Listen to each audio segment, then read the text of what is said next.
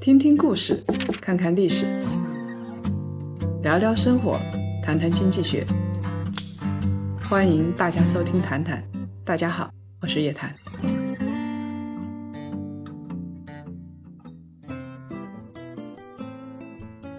各位檀香，周五好，又到了谈谈的时间了。今天我们来聊一聊，为什么不能全场股市？先问大家一个问题啊，如果您的全副身家是一千万，你会全部拿去炒股吗？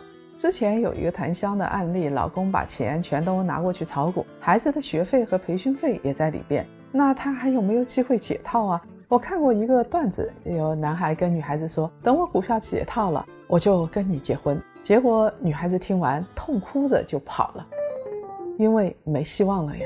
普通的投资者千万千万不要全仓股市，股票投资貌似没有门槛，所以呢，没有门槛也就神话非常多。传说中的投资之神啊，是以股神为主的，不管是利弗摩尔还是巴菲特，都能在股市里边纵横四海。巴菲特能当资本市场的寿星，其中有一个原因是因为他做好了资产配置，从保险到传媒到制造到高科技，他不是把鸡蛋放在一个篮子里头。而被称为华尔街大空头的利弗摩尔，发家于做空，暴富于做空，最后破产也是做空。他最后避不开经历八次破产之后自杀的命运。如果你是普通人，三十岁左右的年纪，上有老下有小，还有房贷车贷，炒股亏光了身家，你觉得家里人会怎么样？爹妈该怎么办？老婆孩子该怎么办？融资全仓股市或者是期货，惨败一次，对于普通人来说是很难翻身的。一九四零年十一月的时候，六十三岁的利弗摩尔在洗手间举枪自杀，结束了他非常疯狂、绚丽多彩，但是又悲剧的一生。在股市里边孤注一掷的大神，最终还是跌落神坛。市场喜欢造神，债神、楼神不多，因为债券太专业了。楼市呢，好像隔壁王五也能做，大家都能做。可是股市真的有那么多神吗？真不是，股市盛产绿植而不是大神，偶有大神概率也太低了。我们来看一个案例：平平无奇的亏钱小天才王五，他最近很高兴，他在股市里边呢。找到了一个牛股，两个月就有百分之五十的回报。按照两个月百分之五十的回报，年化收益率就是百分之六百。这样下去，两年就实现财富自由了。王五当然很高兴，他下决心把所有的金一百万全都投入股市，投入自己看好的四只股票。结果啊，大家是清楚的，如果王五是满仓一只股票。那么，不管这只股票一开始给他带来的回报是多少，只要最终的收益是零，那最后王五得到的是零。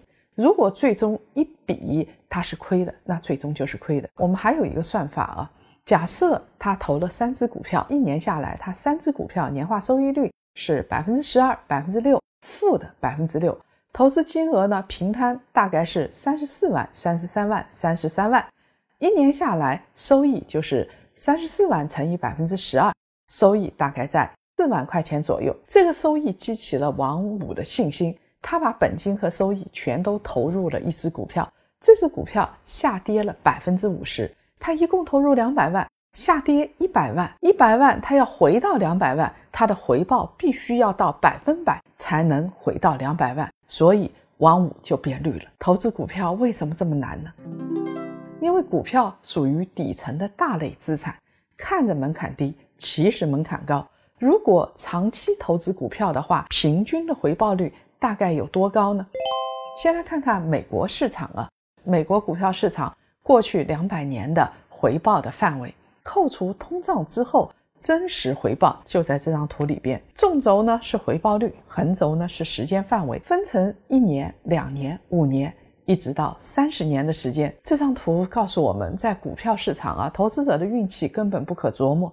如果一个投资者在股市里边只搏一年的话，他运气好呢，他的回报可以高达百分之六十六；如果运气不好，踩错节奏，那么它的亏损可能高达百分之四十。如果他投资十年呢，投资者每年扣除通胀以后的真实回报大概在负的百分之四点一。和百分之十六点八之间。如果他的投资长达二十年的时间，在过去两百年里边的任何二十年，股票市场的年回报率就在百分之一到百分之十二点六之间。这里边的数据当然有让人高兴的一部分，就是你只要持有股票长达二十年的时间，扣除通胀之后不会亏本，投资者是可以赚钱的，最低嘛百分之一点几。根据沃顿商学院教授杰瑞米·辛格的研究，从1802年到2001年，两百年的时间里边，股票市场创造的复合收益率呢，年化是百分之八点三。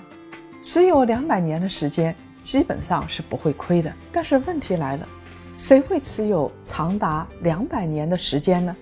两百年，上市公司大部分都不在了。不管是普通人还是投资大师。全仓压住股市，全身而退难，原因在什么地方？